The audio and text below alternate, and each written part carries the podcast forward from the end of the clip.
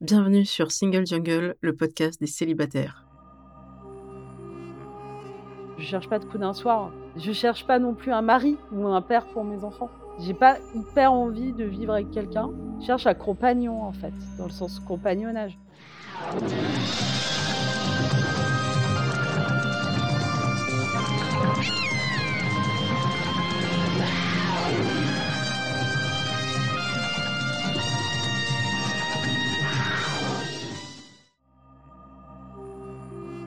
Je suis Louisa Amara et j'ai créé Single Jungle, un podcast dédié aux célibataires. Nous sommes plus de 100 millions dans le monde. En France, l'INSEE estime qu'il y a 41,3% de célibataires, au sens juridique. En effet, les personnes divorcées, dépaxées, séparées, veuves ne sont pas comptées. Nous sommes donc très nombreux et surtout nombreuses. Pourtant, on nous répète que la norme, c'est le couple. Eh bien, ça n'est plus vrai. Dans ce podcast, je reçois des autrices, des auteurs, des expertes du sujet, mais aussi et surtout des célibataires qui nous racontent leur parcours. Ce podcast, c'est le vôtre. Bienvenue Bonjour et bienvenue dans ce nouvel épisode de Single Jungle. Aujourd'hui, je suis avec Dorothée Caratini. Bonjour Dorothée. Bonjour Louisa. Merci d'être avec moi pour cet enregistrement. Je t'ai découverte sur les réseaux sociaux et par tes œuvres. On va en parler assez longuement dans cet épisode. Mais d'abord, comme d'habitude, je vais me situer. Je m'appelle Louisa Amara, j'ai 42 ans, je suis une femme cis hétéro, désespérément hétéro, toujours pas bi. Je suis une femme grosse, je suis une femme valide dans le sens où je ne suis pas en situation de handicap. Je suis une femme racisée d'origine algérienne par mes deux parents, kabyle par mon père. Et en termes de classe sociale, parce que maintenant je l'indique, ça me semble important aussi, je suis une transfuge de classe. Ça veut dire qu'au départ, mes parents étaient plutôt dans la classe sociale ouvrière, classe moyenne. Et puis bah, moi, par mon parcours universitaire et professionnel, je suis devenue une cadre dans la communication, ce qui fait de moi une CSP, catégorie socio-professionnelle supérieure. Et je vais encore plus loin dans la transparence, mesdames et messieurs. Je fais partie de la minorité de Français qui gagnent plus de 2000 euros net par mois après impôt. Or, 67% des gens en France, d'après l'Observatoire des inégalités, gagnent moins de 2000 euros net avant impôt. Donc voilà, c'est ça la France. Donc dédicace à Bayrou qui pense que quand on gagne 4000 euros par mois, on est dans la classe moyenne. Eh bien non, ça n'est pas vrai. bah, du coup, Dorothée, si tu veux te situer également, tu peux le faire soit sur le même modèle, soit partiellement, comme tu veux. Bah d'accord, je m'appelle donc Dorothée Caratini et j'ai 43 ans. Je vis dans le nord de la France, mais je suis originaire de Normandie. Je suis une femme cis, plutôt hétérosexuelle, car je débute en bisexualité, car les femmes, je les trouve mieux, mais très impressionnantes. J'ai encore pas mal de choses à déconstruire, je pense, de ce côté-là, dans ma tête, pour complètement, être à l'aise dans l'intimité avec des femmes. Je suis la maman de 2 petites filles qui ont, 7 et 5 ans actuellement, voilà. L'aînée s'appelle Abigaël, elle est aveugle de naissance avec des troubles associés, donc troubles de l'attention, troubles de la communication, des choses comme ça, possiblement un trouble du spectre autistique. Et sa petite sœur a Sidonie, donc à 5 ans, n'a pas de de problème, particulier, enfin de problème, elle n'est pas en situation de handicap comme on dit. Mmh Moi-même, je suis en situation de handicap, pour cause de maladie longue durée, on va dire, Mmh qui est plus une maladie mentale liée à mon passé. Je suis une ancienne journaliste en presse locale et j'en suis sortie toute bousillée et heu, 10 ans après, j'en ai encore des séquelles et bon, bah, ma situation, de mère célibataire, isolée, solo, donc parent unique, veuve, suite au décès, du père de mes filles, a fait que ça n'a pas amélioré ma situation.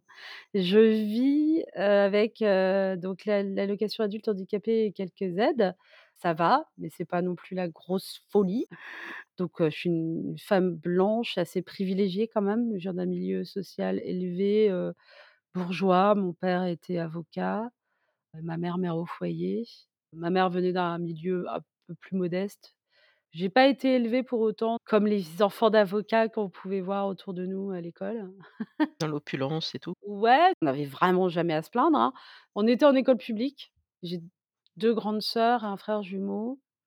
Mon papa est toujours en vie et ma maman est décédée il y a 25 ans. Mais c'est pas mal, heu, comme portrait, c'est déjà, heu, pas mal détaillé, je pense. Comme je disais au départ, je t'ai découverte donc sur les réseaux sociaux, sans doute parce qu'il y avait eu pas mal de gens en commun qui relayaient peut-être tes propos et et j'avais aussi vu que tu avais une activité, artistique dans le sens où tu crées des notamment, hein, des des badges. Mmh mh. Donc j'ai la joie de pouvoir commander, donc je vous mettrai, toutes les références. En fait, le type de badge que moi j'avais commandé, c'était notamment ceux où il y avait écrit: «On se lève et on se casse», Mmh. Qui était lié à l'intervention au César, heu, d'Adèle Haenel. Mmh. Bah, choquée par le fait que Polanski, heu, soit nommé et ait des prix, heu, s'était levée et avait dit: «On se lève, on se casse» et puis, heu, la honte et il y avait Virginie Despentes aussi qui avait repris ses propos. Donc heu, bah, je suis très contente d'arborer ces badges très régulièrement, heu, que ce soit au travail ou, heu, dans ma vie, heu, sociale, et on me demande tout le temps: «Mais c'est trop bien, où est-ce que tu l'as acheté et tout?» Je crois que le deuxième, c'était une petite série un peu plus pendant le confinement.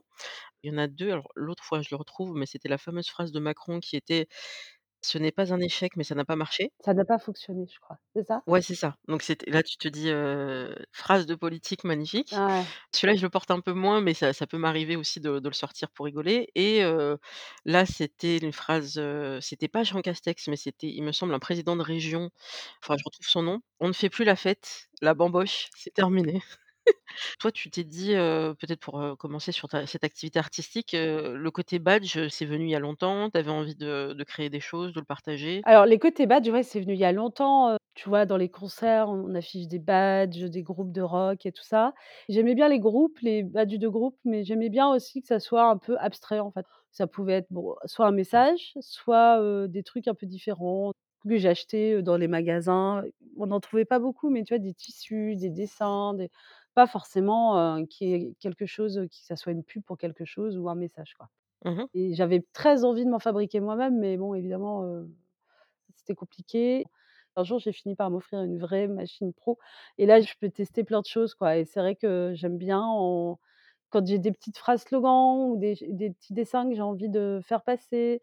C'est hyper pratique, quand on a des, c'est ça, des messages à faire passer discrètement, quoi. Les gens sont pas obligés de s'arrêter pour lire, mais quand on a une petite blague comme ça et puis j'avais envie de, d'expérimenter des choses plus en tissu, en broderie, bon et puis je trouve que ça on peut aussi facilement le partager autour de soi. Bon, par exemple, pour les les badges inspirés de Virginie Despentes et Adèle Haenel, Mmh mh. ça, c'était des choses que j'ai données, par contre, parce que j'allais pas gagner des sous sur des choses qui m'appartenaient pas. Mais je trouve que c'est pas mal pour faire passer des petits messages, ouais et de toute façon, maintenant, enfin, on trouve des pins, des badges, des broches, heu, assez facilement qui peuvent décrire un un sentiment.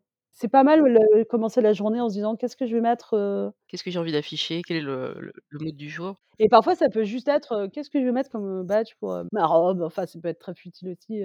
Pour l'instant, c'est encore en pause parce que j'ai Ouais. plus de de site et je vais en remonter un parce que je vais vendre d'autres choses et refaire des badges, c'est en réflexion. Au-delà de la partie très créative, effectivement, de des badges et broderies et autres, j'ai vu aussi que tu avais une actualité assez forte. Donc, heu, en août 2021, avec ce livre, heu, qui s'appelle «Traverser la foule» aux éditions Bouquin, que je vous recommande. Alors moi, pour tout te dire, je l'ai pas encore terminé, non pas qu'il me soit tombé des mains, loin de moi cette idée, mais plutôt qu'en fait, en général, je m'organise toujours, heu, moment transparence avec les auditeurs, auditrices, je m'organise toujours pour lire et finir et souligner, heu, toutes les pages et écorner.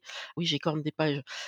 Et bien là, comme le délai a été un peu plus court que d'habitude et que je suis très prise par ma charge j'ai un peu moins eu le temps, mais je tiens à dire que ce livre, il a été un petit peu ma bouée de sauvetage, dans les transports ces derniers temps, donc je voulais te remercier par rapport à ça. Parce qu'il y a vraiment des moments où, heu, je partais dans mes trucs d'aidante où je me disais: «Mais quand est-ce qu'elle va guérir ma maman?» tout ça? J'ai dit: «Bon, alors si c'est pour partir pour 15 minutes où tu vas partir dans des trucs très dark, heu, bah non, en fait, ouvre le livre et puis, heu, lis un truc, heu, qui peut être un peu sombre, mais en même temps, j'ai jamais trouvé ça larmoyant. Ah. Je trouve qu'il y a toujours une, heu, un recul, un second degré, beaucoup d'émotions évidemment et puis ça repart sur comment les renco la rencontre s'est faite et et là tu repars sur la magie de la rencontre et les débuts et voilà. Donc là, moi, pour l'instant, heu, j'en suis précisément à la page 61, donc j'avance. C'est la meilleure page. Et donc voilà, merci pour ce livre pour l'instant, je le déguste, je le dévore pas, je le déguste. Merci Louisa. Et donc ce livre-là, comment la proposition est arrivée? Est-ce que tu es allée vers les éditeurs? Est-ce que ce sont eux qui sont venus vers toi? Parce que ça, ça peut intéresser aussi les gens, il y a plein de gens qui ont des projets, ils savent pas trop comment se lancer. Comment toi tu as fait? C'est vraiment une histoire que j'adore raconter parce que je trouve qu'elle est, elle est assez symptomatique de plein de trucs, heu, enfin de notre époque. Vous allez comprendre quand je vais la raconter, mais en fait, heu, quand le père de mes filles est décédé, donc il s'est suicidé, heu, en décembre 2017 et bon, ah c'était un choc, tout ça, tout ça, tout ça, ça a été évidemment très violent et quelques semaines après, je savais pas trop comment en parler, en fait. Évidemment, je l'ai suivi, je le suis encore d'ailleurs, mais c'est pas facile de tout dire et puis il y a des moments où on est pris par des pensées, heu, qui sont pas facilement, racontables, dans un cabinet de médecin, de docteur ou voilà, donc et puis il y avait aussi des images un peu, fantasmagoriques, enfin voilà, il y avait plein de pensées très différentes et j'avais besoin de l'écrire en fait, donc à ce moment-là, j'étais déjà plus journaliste, mais évidemment j'ai écrit, toute ma vie et puis, j'avais un site web, donc je me suis dit: «Bah tiens, sur ce site, je vais rajouter une petite page discretos là et je vais en faire mon blog Mmh mh. à l'ancienne». Je savais pas trop quel bout prendre, hein, c'était très spontané quoi. Enfin, j'avais beaucoup de choses à raconter sur la manière dont c'était passé, mais sur ce que je ressentais, sur, ce que c'était, ce qu'on avait traversé, ce qu'on avait vécu avec le père de mes filles. Petit à petit, voilà, j'ai commencé à partager ça sur les réseaux sociaux parce qu'effectivement, j'ai il y a pas mal de réseaux sociaux, donc comme c'était il y a quelques années et que je suis à pas une jeune personne de la génération Z ou Y, je ne sais jamais, bref, j'ai utilisé Facebook. Mmh mh. En étant, comme ça en contact, en amie sur Facebook avec Titu Lecoq, la journaliste et l'autrice, j'avais partagé mon lien, un un lien vers mon blog, mais sans lui envoyer, hein, heu et elle a lu sans que je le sache et elle l'a mis dans sa newsletter, elle en a parlé et la newsletter de Titu Lecoq était vraiment très lue et du coup, heu, bah, d'abord j'ai eu beaucoup de retours, donc c'était assez agréable. C'était pas forcément l'objectif au départ d'a d'avoir, heu, des lecteurs et des lectrices, mais heu, c'était quand même super, heu, agréable et parce que je trouve qu'une souffrance, heu, partagée, heu, c'est c'est horrible ce que je vais dire. Non, mais on le vit peut-être mieux. C'est tellement mieux que tout le monde prenne un peu de ma souffrance. Oui. Mais je pense aussi que c'était ça qui me permettait d'avoir du recul, en fait. Parce qu'à un moment, on s'interroge, on sait qu'il y a des gens qui lisent et on se dit: «Bon alors, heu, peut-être que je devrais essayer de raconter ça comme ça», sans transformer la réalité, mais c'est là où ça devient plus de l'autofiction, quoi. C'est-à-dire qu'on réfléchit aux gens qui lisent le le texte, quoi et donc heu, Titu Lecoq partage sur sa newsletter et de là, il y a une agente littéraire, Mmh mh. donc une personne qui représente des auteurs et des autrices qui s'appelle, heu, Lila Zewald, qui est à Paris et qui me contacte et qui me dit, «Il faut qu'on se voit, si tu veux, je peux te suivre dans ce projet, je pense que tu peux en faire un livre» et cetera et cetera. Je la rencontre à Paris et là, j'ai une espèce de coup de foudre, quoi. C'est une personne brillante, c'est une personne drôle, c'est une personne, qui a de l'instinct, mais qui a aussi une énorme culture, donc c'est un instinct, forgé sur des un savoir, des convictions, une expérience, qui sont assez, étendues et mmh et solides. Je continuais ma publication sur le blog, mais en en réfléchissant à un plan de livre Mmh mh. et à un petit peu à faire un quelque chose de cohérent, quoi. C'est devenu un manuscrit et Lila l'a proposé à plusieurs éditeurs et il y a 3 éditeurs. 3 éditeurs qui voulaient publier le livre à la rentrée littéraire de 2021, Mmh mh. donc c'était quand même une énorme, heu, chance, un choc, une surprise, une déflagration. Je m'attendais pas du tout à ça parce que je trouvais que le sujet était quand même pas hyper, facile, hein, mais voilà, du coup, on a choisi bouquin. Donc voilà, grosso modo, comment ça s'est passé? Et alors l'accueil l'accueil du livre quand il sort, bon ça doit être un peu la la déflagration parce que de bon, bah, déjà tu vas avoir un un auditoire qui est quand même très différent, peut-être parfois plus large que pour internet. C'est pas le même monde en même temps, les gens qui achètent des livres, les gens qui lisent sur internet, parfois on se retrouve, mais des fois pas du tout et puis après tu peux avoir aussi des demandes de médias. J'ai vu que beh, tu es très bien référencée. Je j'ai Ah! même pensé à te créer ta ta page Wikipédia si tu es Oh d'accord, waouh! pour y mettre toutes les références. J'avais jamais pensé à Mais ça. oui! Ah, ça m'aiderait bien, ouais, d'avoir toutes les références. Mais faisons ça collectivement. D'ailleurs, je voudrais, proposer aux auditeurs et auditrices de faire le petit jeu que propose, David Castello-Lopez dans son podcast, Small Talk. Pour être sûr que les gens ont bien écouté du début à la fin l'épisode, ils disent: «Bah, voilà, il y a eu plein de choses qui ont été dites par l'invité dans cet épisode, des choses vraies». Eh bien, vous allez sur Wikipédia, vous créez la page ou vous la modifiez si elle existe déjà et vous mettez ce que la personne a dit à telle minute et puis vous la sourcez avec le lien de l'épisode. Comme ça, ça fait du bien au référencement pour le podcast et pour l'invité et ça fait une espèce d'interaction collective. C'est pas mal, hein et ben, pourquoi on pourrait pas le faire nous aussi pour toi, Dorothée? Voilà, bah, tout à fait, d'accord, allons-y. Alors Allez, on fait ça. Donc bon accueil, quoi. c'est vrai que c'est compliqué, hein, de sortir à la rentrée littéraire. Mmh mh. Je trouve que le livre, heu, a été bien défendu. On a vendu près de 3000 exemplaires. Bah, c'est vachement bien. C'est vachement bien et puis surtout, je trouve que c'est un livre qui a eu une vie assez longue, en fait. C'est-à-dire que, on a eu des médias. Sur Instagram, il y a beaucoup d'influenceurs livres, hein. Les booktubeurs, bookstagrammeurs, ouais, ouais. En fait, c'est des personnes super gentilles, super, bienveillantes aussi, enfin voilà, qui ont vraiment beaucoup parlé du livre et j'étais surprise quand même par, cet accueil et encore aujourd'hui, voilà, de temps en temps, je reçois des messages. Alors parfois, c'est très émouvant, hein, mais heu, faut encaisser un peu les messages qu'on reçoit dans ces cas-là parce Mmh que, bah, je suis pas, la spécialiste du deuil non plus. Oui, d'ailleurs, j'ai vu que tu avais participé, au podcast, justement dédié, au deuil qui s'appelle «Les gens qui restent» Ouais. par Lucille Béland et puis, bah, toute l'équipe de de Slate, dont Benjamin Septime-Course. C'est un sujet qui était pas évident et je trouve que ça a été fait avec beaucoup de pudeur et et de douceur et on apprend plein de choses. Merci à eux parce que les émissions étaient vraiment, très chouettes à écouter. hein. J'ai vraiment tout écouté alors qu'en général, je me tiens plutôt éloignée quand même de ça dépend, il y a des gens qui face à la mort, il y a plein de réactions différentes, elles sont toutes valables, comme, mmh, plein de cas, quoi. Mais la mort, c'est vrai que ça reste compliqué parce qu'on attend quand même des personnes qu'elles pleurent, qu'elles, soient affligées. Évidemment, on pleure, on est affligé en général, mais on peut aussi le garder pour soi ou on a besoin de le partager. Moi, j'ai eu besoin de le partager. Par contre, j'ai pas trop lu Mmh mh. sur le deuil et sur la mort. D'abord parce que j'ai beaucoup de mal à lire, heu, tout ce qui est essais ou livres de développement personnel ou des choses comme ça. Et puis j'avais pas tellement envie de lire des livres sur le sujet, heu Ouais, tu étais en plein dedans. ouais et puis je l'avais déjà vécu par le passé. J'ai vu ma mère mourir à l'hôpital, heu, bon, heu, ça va quoi, enfin, il y aura sans doute d'autres décès. Parce qu'aussi je suis à un âge où toutes les personnes vivent un deuil presque. Je commence à être à un âge où, bah, ouais, nos parents ils vieillissent, nos grands-parents sont déjà tous morts ou presque, on a perdu des amis, des accidents, il y a la maladie. C'est la quarantaine. Enfin, après ça peut arriver avant, mais je me souviens que je crois que c'était pour mes mes 40 ans. Bon, en plus, c'était en plein confinement, donc super. Mais c'est vrai qu'un de mes amis m'avait dit: «Olivier, c'est pour toi», je te cite: «Tu vas voir, la quarantaine, c'est la période où tu vas vivre plus d'annonces de décès, de maladies, de dépression, heu, que d'annonces de mariage, de baptême, et de personnes qui se mettent en couple, ça va être beaucoup plus l'inverse» et je m'étais dit: «Mais quelle joyeuse façon de me souhaiter mon anniversaire!» Oui, c'est vrai que c'est pas très élégant. Olivier, Olivier, j'espère que tu as offert des fleurs après, hein, parce que c'est pas très très cool, hein. Mais c'est vrai Mais tu sais, c'est les aînés quoi, qui ont la cinquantaine qui disent: «Attends, moi je suis passé par là, je je souhaite te te préparer psychologiquement. Laisse-moi découvrir!» oui, c'est ça, on veut la surprise. Voilà. Bah, voilà, c'est vrai que la quarantaine, c'est ça et et en même temps, ouais, le deuil, ça reste une expérience, bah, que tout le monde connaît, qui est universelle et en même temps très individuelle. Enfin, on peut être choqué par une mort, attendue, par exemple, enfin, quelqu'un qui était très malade depuis très longtemps.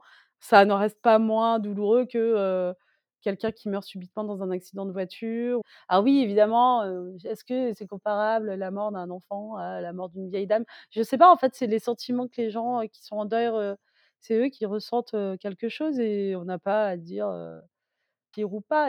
En tout cas, d'un point de vue personnel et individuel, la mort, d'un proche, d'une proche, on peut le vivre, chacun à notre manière et heu, c'est pas honteux si ça correspond pas tout à fait aux aux règles générales. Mais justement, arrivons au sujet, heu, tant Ah attendu.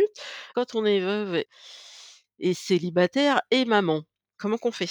et ben, c'est dur, hein. Déjà en termes de temps, c'est peut-être tout bête, hein, mais peut-être première chose, Admettons que, tu aies un coup de cœur sur quelqu'un. Ouais. On va voir ensuite comment tu rencontres la personne, hein. Ça peut être, dans la vraie vie, ça peut être, sur les applis, internet, ce que tu veux, ça tu pourras nous dire. Mais admettons que, bah, voilà, il y a un rendez-vous, qui, peut se programmer et bah, comment on fait? Qui garde les enfants, tout ça? Alors, c'est vrai que c'est hyper compliqué. J'ai une super baby-sitter Ouais. qui est en général assez disponible. J'essaie de pas prévenir du jour au lendemain. Donc, par exemple, si on me propose un verre, sauf s'il y a vraiment pas le choix, j'essaie quand même de de pas le programmer tout de suite. Ouais. Bon, d'abord parce que j'aime bien discuter avant moi, puis parce que j'ai pas beaucoup de sous, donc je peux pas, faire beaucoup de sorties. Donc si je sors, il faut que je sois sûre de passer un bon moment. Même si ça aboutit à rien, je veux quand même être sûre que, c'est horrible à dire, mais c'est un investissement. Bah, oui. Une sortie, c'est un investissement financier dans plein de sens du terme, donc si, je dois rencontrer un mec, pour la première fois, faut que je sois sûre, que ça va au moins être rigolo, quoi. Que ça passe soit un moment agréable où là, tu as pas perdu ta soirée, quoi. Donc sinon, je demande à quelques amis, mais c'est pareil, ça se prévoit à l'avance. Donc ça reste pas très spontané. C'est difficile de dire, «Oh, tu m'invites à boire un verre ce soir?» Ouais, donc sinon, l'alternative, c'est d'inviter à la maison. d'accord. Mais franchement, j'aime pas trop ça. Oui, parce que du coup, quand la personne vient à la maison, les enfants sont couchés ou sont à l'école? Parce que ça peut se faire en journée aussi, pourquoi pas? Ça peut se faire en journée, ouais, tout à fait, ouais, ça arrivait. OK. Mais alors justement les rencontres, heu, ça c'est la question qu'on pose tout le temps, on les fait où? Et que où est-ce qu'ils sont les gens? Alors après avoir épuisé le cercle d'amis, en fait, ouais, les premières rencontres que j'ai faites après la mort de Stéphane, ça s'est fait genre 6 mois après. Enfin, c'est pas forcément des rencontres, c'était plutôt des personnes que je connaissais. Mmh mh. Donc là, c'était de la de la rencontre, vraie vie, on va dire. C'était pas forcément des rencontres am amoureuses, enfin, c'était un peu, un ancien ami de cul, comme je dis. Ouais, Qui m'a permis de reprendre un peu la ma vie de femme, ma vie sexuelle, en fait. ouais, C'était chouette, parce que, avec, Stéphane, avec le père de mes filles, on était dans une relation exclusive. oui. Après, quand j'étais toute seule, heu, j'avais pas très envie d'être dans une relation exclusive, mais j'ai essayé quand même avec, pareil, des personnes une personne que je connaissais, avec qui j'avais déjà été un peu il y a longtemps, avant le père des filles, bien sûr et on avait remis un peu ça. On avait retenté le coup s'est pas très bien passé. Bah, parce que, ouais, j'avais d'autres contraintes, j'avais pas la même vie, heu, Ah oui. à l'époque. J'avais 2 enfants et j'étais seule et pas d'argent donc évidemment, j'étais vachement moins dispo mentalement à à être aux petits soins pour lui.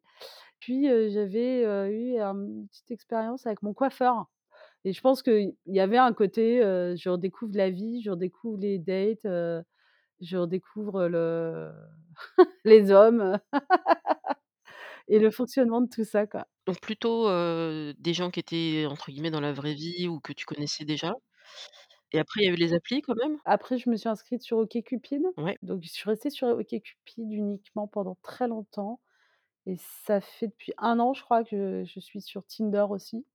Pour resituer, ça fait 5 ans que je suis célibataire et j'ai refait des rencontres avec OkCupid, Mmh mh. vraiment des bonnes rencontres. Ça a donné quelque chose, heu, sur la durée? Peut-être des choses un peu plus entre guillemets «sérieuses» ou des choses plus pour s'amuser? Alors, un peu les 2 en fait. J'aime pas trop les petites rencontres, heu, avec des inconnus. On se voit une fois et on se parle plus jamais. Ouais. Il faut quand même que je connaisse un peu la personne avant. J'ai fait des one shot et tout, mais q avec des personnes que je connais un peu avant quand même. Mmh mh. C'est un peu hypocrite, mais heu, je me sens plus en sécurité en fait. Enfin, c'est plus une question de, heu, j'ai pas envie d'un one shot avec un mec d'extrême droite ou de droite même. Oui, puis être en sécurité tout simplement aussi. Oui, oui. Besoin juste d'avoir, tu vois, des des valeurs un peu communes et d'être en sécurité, et puis que ça soit fun aussi, que ça soit drôle, quoi. J'ai rencontré, heu, sur OkCupid comme ça, des amis de cul, des personnes sympas, et puis j'ai fait une rencontre, avec un garçon. Ce garçon, est devenu un ami. Mmh mh. Ce garçon ne croit pas vraiment aux notions de couple. Ouais. Ils croient en quoi alors? Est-ce que là, il y a une relation qui se crée? Il croit aux gens. Il croit, heu, à la personne, je crois, mais enfin, il veut pas être enfermé dans un truc, heu, alors c'était une relation non exclusive et pas une relation amoureuse, Mmh mh. en ce qui le concerne. D'accord. Parce que moi, je suis un peu cœur d'artichaut, donc en général, je suis toujours un peu amoureuse. Donc j'étais amoureuse, mais on était dans tous les 2 dans une relation non exclusive, donc on voyait d'autres personnes à côté. À un moment, ça a été trop douloureux pour moi, en fait, d'être amoureuse de lui. Je pense que là, j'avais peut-être besoin d'une norme, un peu de normalité, de quelqu'un un peu plus présent aussi, parce que du coup, bah, on se voyait pas énormément, hein, on n'avait pas de compte à se rendre, c'était bien aussi. Donc j'ai décidé d'arrêter de le voir. On est restés amis et on se voit encore, heu, régulièrement. C'est quelqu'un qui est assez important dans ma vie, dans la vie de mes filles aussi. Donc ça a quand même duré, heu, 1 an et demi, 18 mois? Alors 1 an et demi, 18 mois de relation que toi tu pouvais nommer comme une relation quand même importante.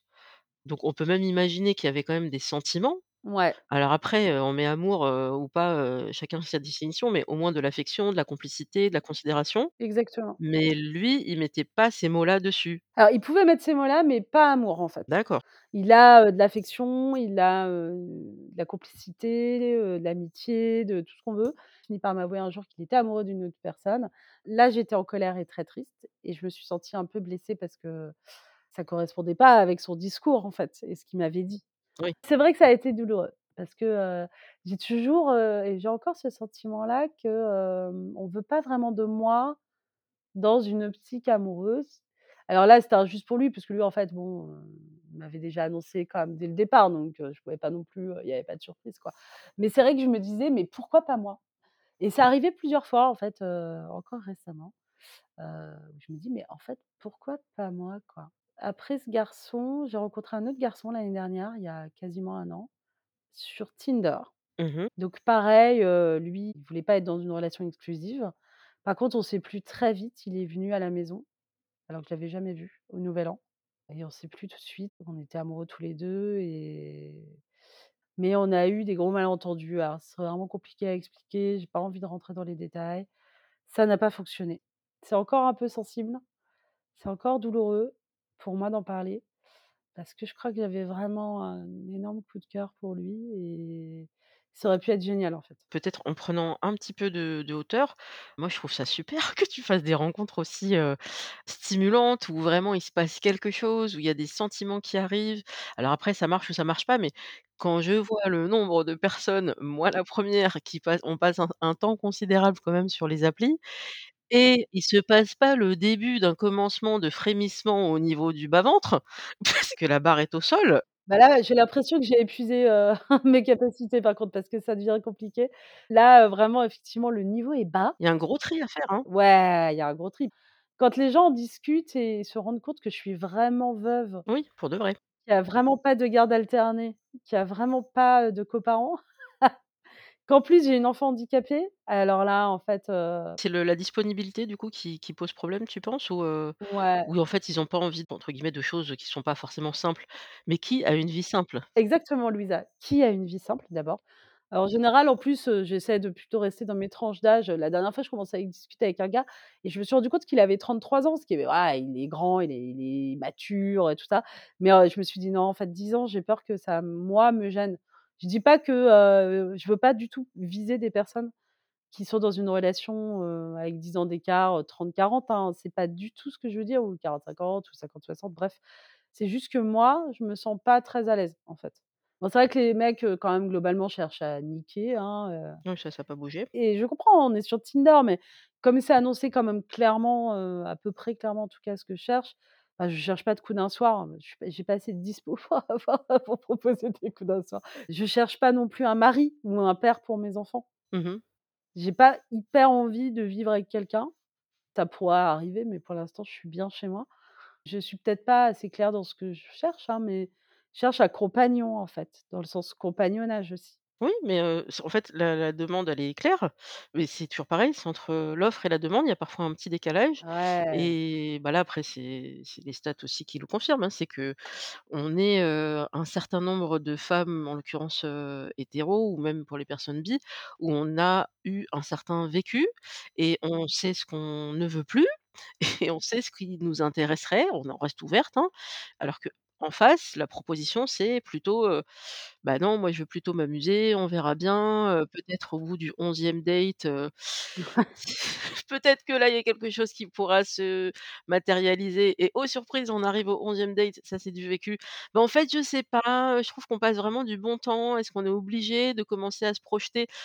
Ben, c'est juste que moi, je sais où je vais, quoi. Si toi, tu sais pas où tu vas, bah parle-toi à toi-même, quoi. Enfin, fais le point dans ta tête. Ouais, c'est ça. Il y a moi, j'ai rencontré le beaucoup de mecs qui, s'inscrivaient et en fait, savaient pas ce qu'ils voulaient. C'est ça. Là, il y avait un type avec qui je discutais qui avait l'air super sympa, chouette, voilà. On s'était pas rencontrés parce qu'il habitait sur la côte. On avait prévu de le faire 4 jours avant qu'on se rencontre là-bas à Lille. Il m'a ghostée et j'ai jamais eu de nouvelles. Ah ouais. J'ai discuté assez longtemps avec un type, on a couché ensemble, c'était super et heu, on a continué à discuter et puis pareil du jour au lendemain alors moi, je pense que c'est des types qui ont peut-être retrouvé la flamme avec leur ancienne copine ou voilà, ou peut-être qu'elles ont retrouvé quelqu'un d'autre. Il y a plein de raisons. Je trouve que c'est pas très cool de ghoster. Franchement, ça se fait pas. Non, c'est même très lâche. Ouais, ouais. Ça coûte rien d'envoyer un petit message, tu tu es même pas obligé de d'expliquer, mais de dire: «Voilà, on s'arrête là, je m'arrête là» et puis basta. Et puis je pense que bon, il y a aussi plein de gens qui ont plein de mecs qui ont pas forcément l'habitude, hein, des applis, enfin j'en croise plein qui étaient dans des relations, très longues. C'est pas facile quoi, c'est intimidant quand même les applis, les 1res fois, moi c'était pareil, j'étais super, mal à l'aise, c'est pas facile, je veux bien l'entendre, mais bon, après oui, bah, on sait que le type qui met, «Je cherche ma moitié», bah, déjà ça va pas être trop mon mon style. C'est pas forcément des gros red flags, hein, mais c'est voilà, des choses, on sait qu'on cherche pas la même chose, donc bon, j'aime beaucoup moi les mecs, tu vas me dire ce que tu en penses Louisa, mais Mmh mh. types qui mettent pas de prise de tête. Moi j'adore ça, moi j'adore les prises de tête. Moi je cherche que ça. Par contre les mecs trop gentils, ça me plaît pas. Alors la notion de prise de tête, là, je renverrai vers un un épisode qu'on avait fait avec, heu, Marina justement parce qu'elle, elle avait fait, une petite étude sociologique sur les profils Tinder. Elle était regarder, heu, combien de fois il y avait cette occurrence de pas de prise de tête, pas de prise de tête et c'était très, très, très souvent le cas sur les profils de garçons. Les filles font beaucoup moins ça et en fait, on creuse: «Mais qu'est-ce que tu veux dire par pas de prise de tête?» «Non, mais dans le sens où j'ai pas envie qu'on commence à réfléchir à éventuellement un couple, mais c'est c'est parce que je voulais pas mettre "je cherche que des plans cul", donc je mets pas de prise de tête». Mais juste en fait, à un moment donné, qu'est-ce que tu veux vraiment? Tu veux avoir affaire à un être humain Ouais. ou tu cherches, l'équivalent en fait d'une poupée gonflable pour te branler à l'intérieur, quoi? Moi je préfère parce que j'en vois passer des des profils, où le gars dit, «Je veux juste une relation légère, heu, fun, câline, sexuelle». Enfin parce qu'il y a des filles qui veulent ça aussi quoi, donc très bien, dites-le quoi. Au lieu de faire, «Pas de prise de tête», ben, en fait, mouais, donc un verre et au lit quoi, c'est bon. C'est vrai que ce terme-là, peut-être qu'il y a quelques auditeurs, heu, mâles, hétéros, qui sont là. Franchement, pour pas mal de personnes, ça va être un tue-l'amour. Juste le terme, pas de prise de tête. Ah bah, moi ça va pas marcher quoi. Donc c'est vrai que dans mon profil, j'essaye d'être, à la fois d'être honnête sur, la personne que je suis. Donc je décris la situation, Mmh mh. qu'effectivement, il y a plein de mecs par exemple qui disent, heu: «Je veux pas me décrire, viens discuter». Alors déjà moi je peux pas discuter s'il y a aucune info sur le mec quoi. C'est de lancer une discussion sur rien, c'est compliqué. Donc ça, c'est un truc que je comprends pas du tout de la part des mecs qui ne mettent rien dans leur bio ou des emojis. En fait, il faut les zapper. Moi, je savais pas parce que j'étais très naïve aussi à l'époque et je me disais: «C'est peut-être des gens qui ont pas forcément de facilité à se décrire, heu, qui sont pas aussi à l'aise avec les mots» et puis j'en avais parlé un petit peu avec les filles de Self Love Project que je salue et qui disaient: «Non, non, la personne n'a pas pris le temps d'écrire quoi que ce soit, tu zappes. La personne n'a pas de considération pour le lecteur ou la lectrice en face. Tu zappes, tu n'as il a pas le temps, tu as pas le temps non plus» et elles ont raison et je voulais juste revenir sur, ce que tu avais dit tout à l'heure parce que, ça m'a beaucoup parlé sur le fait qu'à un moment donné, tu t'es dit: «Mais pourquoi pas moi? Pourquoi ça tombe pas sur moi?» surtout quand tu es avec quelqu'un avec qui ça se passe bien et puis finalement la personne est amoureuse de quelqu'un d'autre après toi ou en même temps et tu te dis mais et moi ça m'est arrivé donc là je je citerai pas le prénom du monsieur, mais je pense que ça va parler à plein de gens. Moi, j'étais célibataire à ce moment-là, puis on se voyait, lui, il avait plus ou moins enfin il avait quelqu'un, mais c'était bon, il allait voir ailleurs clairement et un jour, il me dit: «Écoute, hem, voilà, on s'est pas vu ces derniers temps, heu, alors qu'on voilà, on baisait régulièrement, ça se passait bien, mais là, je t'avais pas vu parce qu'en fait, j'osais pas te dire parce que je sais que toi, tu es célibataire et que tu aurais bien aimé rencontrer quelqu'un et moi, j'ai pas cherché, mais je suis tombée sur quelqu'un et franchement, ben, je crois que c'est la femme de ma vie, quoi» et moi, du coup, je suis tombée de ma chaise en disant: «Bah bah, qu'est-ce qu'elle a de plus que moi, en fait?» parce que moi, tu me connais déjà. Ouais. Il a jamais vraiment su répondre à cette question, mais give it time, laissez le temps un peu. Ce qui s'est passé, c'est qu'il m'a recontactée quelques années après. Il me dit: «Bah, tu sais, heu, j'aimerais bien qu'on se revoie». Je fais: «Bah, alors avec la femme de ta vie, comment ça se passe?» et puis et puis il me dit: «Ben, c'est plus trop ça». Donc en fait, moi, ce que j'ai compris de ça, c'est que d'abord 1, ça ne vient pas de moi parce que je suis une, personne, magnifique et superbe, donc le problème ne vient pas de moi. C'est que lui, à un moment donné, il avait des attentes particulières et il avait eu ce crush pour cette personne-là et on saura jamais vraiment pourquoi. Il y a un taux d'ocytocine qui arrive, tu gères pas ce qui se passe dans la chimie de leur cerveau et il se passe un truc et ça dure ce que ça dure et ensuite, ben, comme on revient vers, une paire de chaussons confortables, on revient vers quelqu'un qui ne représente pas de danger parce que moi je suis pas chiante. Moi je je baise bien, je suis sympa et donc bah, tu reviens vers la personne avec qui c'est confortable. «Est-ce qu'on pourrait se revoir?» bah, écoute, on pourra se revoir mais de façon complètement platonique Ouais. parce que, bah, voilà. Donc pour moi, le sujet, c'est plus de se dire: «Pourquoi c'était pas moi?»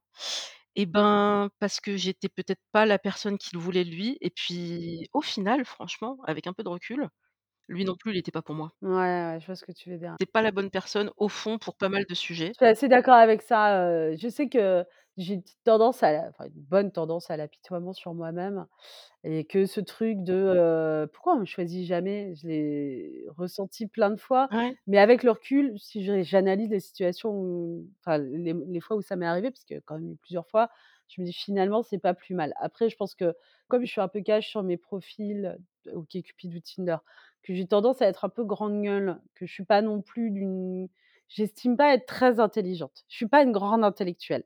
J'aimerais beaucoup, parce que pour moi intellectuel n'est pas un gros mot, mais voilà, il se trouve que, je suis assez basique, heu, voilà, c'est pas une manière d'être humble, hein, je je sais ce que je vaux aussi, hein, je je pense que j'ai, quand même, du talent dans certaines choses que je fais et cetera, mais voilà, glo globalement, je suis moyenne et c'est très bien, mais je suis pas je suis pas une magnifique personne, j'ai un physique, heu, qui est ce qu'il est, je suis pas hyper mince, j'ai des tatouages partout, donc bon, évidemment, déjà ça, c'est pas facile, tu vois, pour plaire à une catégorie d'hommes. Bah, c'est pas grave après, si je plais pas à je suis une veuve avec 2 enfants. Franchement, j'ai un mauvais profil. Pendant longtemps et encore maintenant, si je m'arrête trop sur la question, si j'y réfléchis, je déprime complètement parce qu'en fait, je me dis: «Je ne vais jamais réussir» parce que j'ai pas confiance, généralement dans les hommes. Mmh mh. Personne n'a envie de se maquer avec une meuf un peu grande gueule, ultra, féministe, intersectionnelle, tout ça, qui a 2 enfants, qui sont petites encore, qui sont pas autonomes, dont une qui risque pas d'être autonome tout de suite, tout de suite, quoi et qui a pas d'argent, en fait. Alors je vis quand même de manière indépendante, hein. En plus, je fais pas de trek, je fais pas de rando, je fais pas de course à pied, je fais pas de cyclisme, je suis pas une grande aventurière. Les mecs font énormément de trek et de rando quand même, hein. Bravo à eux. On sent qu'ils ont du temps quand même. Puis c'est peut-être aussi pour dire: «Voilà, je fais un truc physique, je suis un peu athlétique», c'est un peu comme les gens qui disent: «J'aime les voyages». Bah, tu connais des gens qui aiment pas les voyages? «J'aime bien manger». Oui, bah, oui, effectivement. Oui, c'est bien, ça va nous faire quelques points communs, mais oui, c'est là, je pense que l'être humain, a envie de ça. Mais tu vois, la la description que tu as pu faire vraiment purement, heu, factuelle de ta situation, je pense que c'est une description qu'on pourrait faire de plein de personnes et de se dire: «Mais en fait, on a tous, hem, des choses qui semblent positives et d'autres qui semblent un peu moins positives». Mais voilà, qui n'a pas une vie, heu, Ouais. compliquée? La tienne, elle me semble pas «plus compliquée» entre guillemets qu'une autre, heu, femme qui aurait des enfants, heu, mais heu, dont le père, par exemple, n'a jamais été présent dans l'éducation des enfants. Oui, oui, mais je sais que ma situation est pas, forcément, pire, enfin, elle est difficile à plein d'aspects parce qu'elle me laisse pas beaucoup de temps, en fait, pour rencontrer. Ouais, c'est ça, le temps de cerveau disponible aussi. Ouais, ouais. Ça, ça peut être compliqué dans une relation parce que j'ai pas forcément, la disponibilité, pour, heu, je sais pas, parler pendant 2 heures, heu, du boulot de trucs ou des collègues ou machin. Ça, c'est vrai que ça peut être compliqué parce que les mecs ont besoin et c'est normal, hein, les femmes aussi, je veux dire, qu'on les écoute, qu'on les bichonne un peu. Moi, là, mon stade, c'est que c'est moi qui ai besoin d'être bichonnée. Ah bah, oui. Là, j'ai du mal à dire: «Je vais envie de m'occuper de quelqu'un». Parce que non, en fait, j'ai déjà 2 enfants à la maison, ça va. Oui, évidemment, dans une relation, on fait attention à l'autre et cetera, mais là, pour l'instant, et je peux comprendre que du coup, peut-être dans l'autre sens aussi. C'est-à-dire que les mecs qui voient mon profil se disent: «Ah elle, elle va avoir besoin d'attention, elle va avoir beso besoin de soutien, c'est pas ce que je cherche, c'est pas ma came», heu, mais bon, comme tu dis, on vieillit, donc ils vont avoir du mal à un moment à trouver des, donc qu'est-ce qu'ils font? Ils vont voir des femmes plus jeunes Oui ou alors ils sont très bien dans leur situation de célibataire et puis ils vont rester, dans cette phase-là, de façon assez longue et moi, comme on le disait tout à l'heure, dès lors que c'est assumé et que c'est dit dès le départ et qu'il y a pas, de fausses promesses ou de faux espoirs, moi j'ai pas de souci. Tu vis bien ton truc, pas de problème. Mais c'est là où, au début, on te dit: «Ouais, ouais», alors d'ailleurs, petit indice pour les les personnes qui nous écoutent, dans un profil, quand il y a écrit: «Mec Ah sérieux» oui. en fait, c'est un leurre. Je me suis fait avoir, même moi, avec ma grande expérience du célibat depuis 6 ans et beh, je me suis «Beh, il y a écrit mec sérieux, donc ça veut dire que le mec, il est sérieux et qu'il est ouvert à une relation sérieuse?» non, non! En fait, non. Il est juste pas drôle. Ouais, en fait, il se considère comme quelqu'un de sérieux dans le sens stable, un peu carré, mais ça ne veut pas dire qu'il est ouvert à une relation durable amoureuse. Donc des fois, en fait, ils mettent ça pour «attirer le chaland» entre guillemets et puis c'est, bah, c'est le même mec qui dit: «Non mais tu vois, là, on est en 11e date». Je «C'est pas encore». «Mais je croyais que tu étais sérieux, en fait». «Ah mais on n'a pas la même définition de sérieux». Donc posez les bases tout de suite Poser les questions dès le départ. voilà, parce a bon, il y a pas de mauvaises questions et au moins vous êtes fixés plutôt que se dire: «Mais ah mais alors il y a eu un malentendu dès le départ» parce que et pour tout dire par rapport à cette histoire-là, qui est réglée, hein, mais la barre est tellement au sol que j'étais trop contente parce qu'il avait pris des initiatives pour le 1er rendez-vous. Et j'ai t j'ai tellement pas l'habitude que quelqu'un propose: «Eh mais je te propose qu'on fasse une expo». «Attends, il faut que je m'assoie, attends». Tu as proposé une expo, avec plusieurs expos, avec les lieux et les prix et il réserve les billets, je fais: «Mais je suis tombée de ma chaise»! «et tu trouves ça extraordinaire, mais toi tu fais ça tout le temps». «Mais moi je suis une meuf, les meufs on est trop bien, on sait organiser». Mais quelqu'un qui propose un truc et qui est un mec hétéro et bah, j'avais pas encore beaucoup eu ça dans ma vie et donc je pense que c'est ça qui m'a, hem, éblouie. Il en faut peu, hein, il en faut très, très peu pour sortir du lot. Moralité, voilà, on peut s'enthousiasmer, mais il faut savoir raison garder et donc juste poser les bonnes questions de: «C'est quoi qu'est-ce que ça veut dire mec sérieux, en fait, dans ton profil? Qu'est-ce que tu peut-être j'ai pas bien compris moi».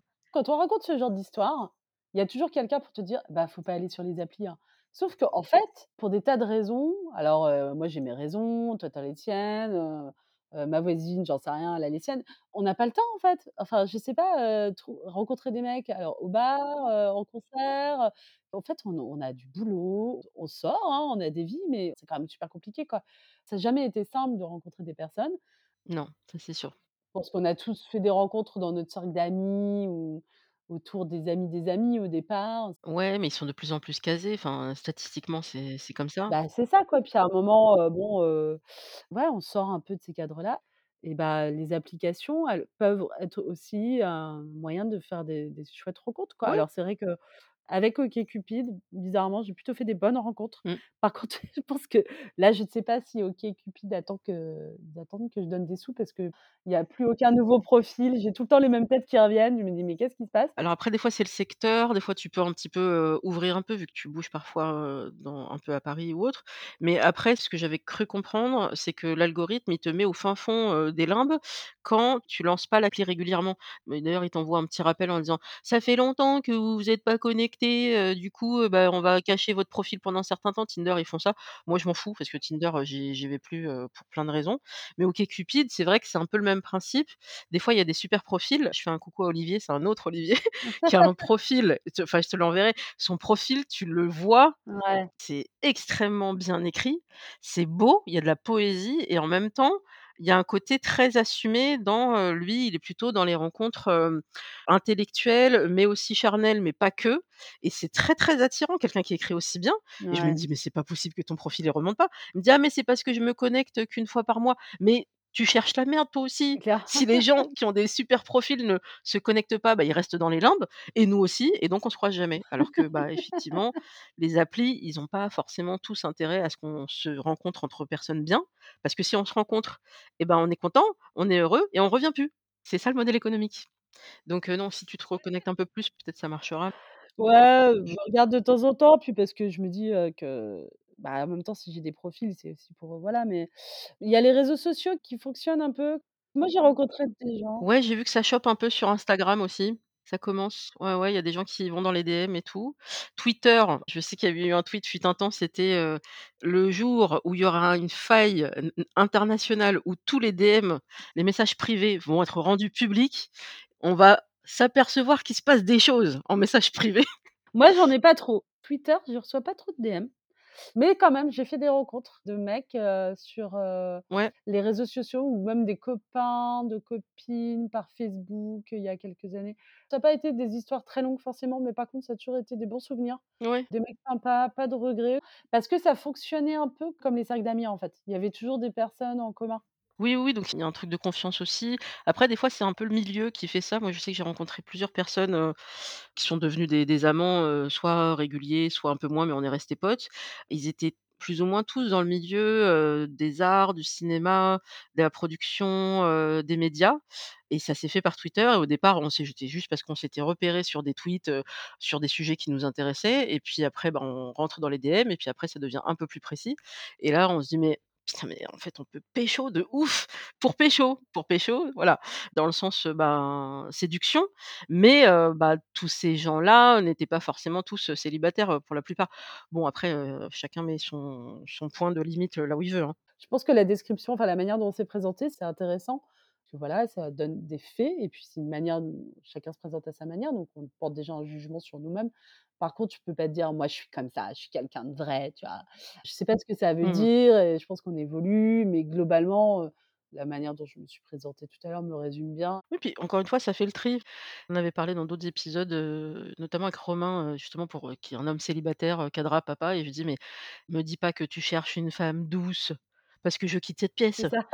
«Non, non, justement, non, moi j'ai j» enfin douce, on va être clair, hein, les filles, si on vous dit ça, douce, ça veut dire docile et c'est pas ça le sujet. On peut avoir de la douceur, que ce soit par nos actes, par nos paroles, notre tendresse, ça, il y a pas de souci. Mais un mec qui vous dit: «Moi, il me faut une fille douce, hein, qui parle pas trop fort, qui me laisse passer devant et tout», masculiniste, tout de suite. Donc est-ce que vous avez envie de ça? Bah non.